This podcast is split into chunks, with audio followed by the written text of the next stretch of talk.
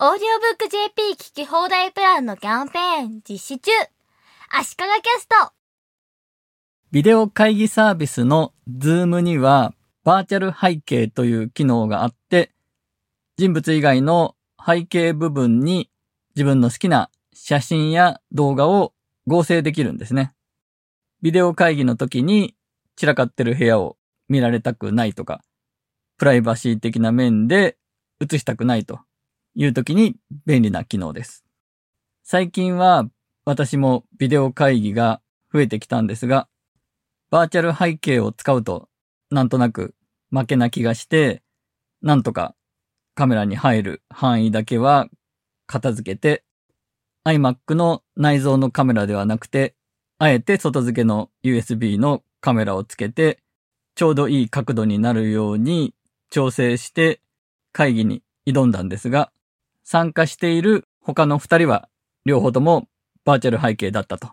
いうことがありました。まあ女性だったんで、より部屋を見せたくなかったんでしょうね。相手が私だったからではないと思いたいです。そこで私も意地を張らずにバーチャル背景を今後は使おうかなと思っています。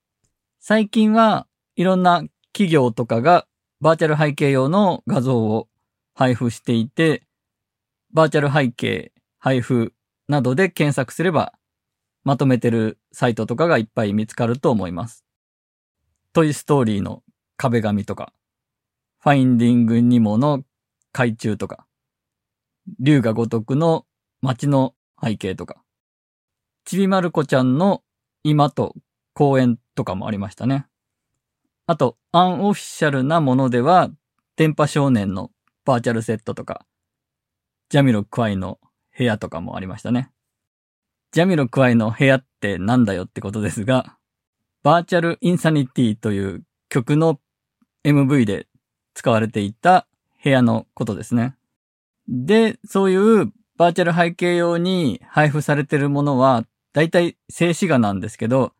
動画も使ってみたいなという人には、ペクセルズというフリーの写真や動画を配布しているサイトがおすすめです。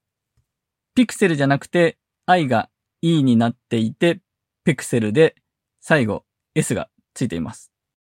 Pexels のサイトで最初に Videos と書いてあるタブを選ぶか、検索した後動画を選ぶと動画だけの検索結果になります。検索ワードとして、 Zoom 背景で日本語で、ズームカタカナで背景漢字で検索すればいい感じのものが出てきますし、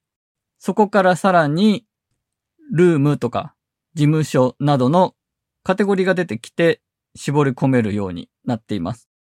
私がこれいいんじゃないかなと思ったのは、ぼやけたオフィスの映像ですね。オフィスの中でいろんな人が仕事していて動いてる人とかいるんですけど、ぼやけた感じで映ってるんですね。仕事の打ち合わせの時にオフィスにいる感があっていいんじゃないかなと思いました。出てくる方は皆さん西洋人ですけどね。動画は無料でダウンロードできます。ズームではサイズが大きすぎる動画は読み込めないのでダウンロードするときに注意が必要です。フル HD という 1920×1080 ピクセルでダウンロードすれば問題ないです。あと気をつける点としては動画の場合は Zoom のバーチャル背景に読み込んだ後でその元の動画を削除したり場所を変えたりすると Zoom 上からはその動画が見えなくなります。写真の場合は、Zoom のバーチャル背景に取り込んだ後は、元の画像ファイルは捨てても大丈夫なんですが、動画の場合は、あくまでもリンクしてるだけなので、動画ファイルはその場所にずっと置いてないといけません。Zoom で実際にビデオ会議をする前に、バーチャル背景をテストするには、設定メニューからバーチャル背景を選びます。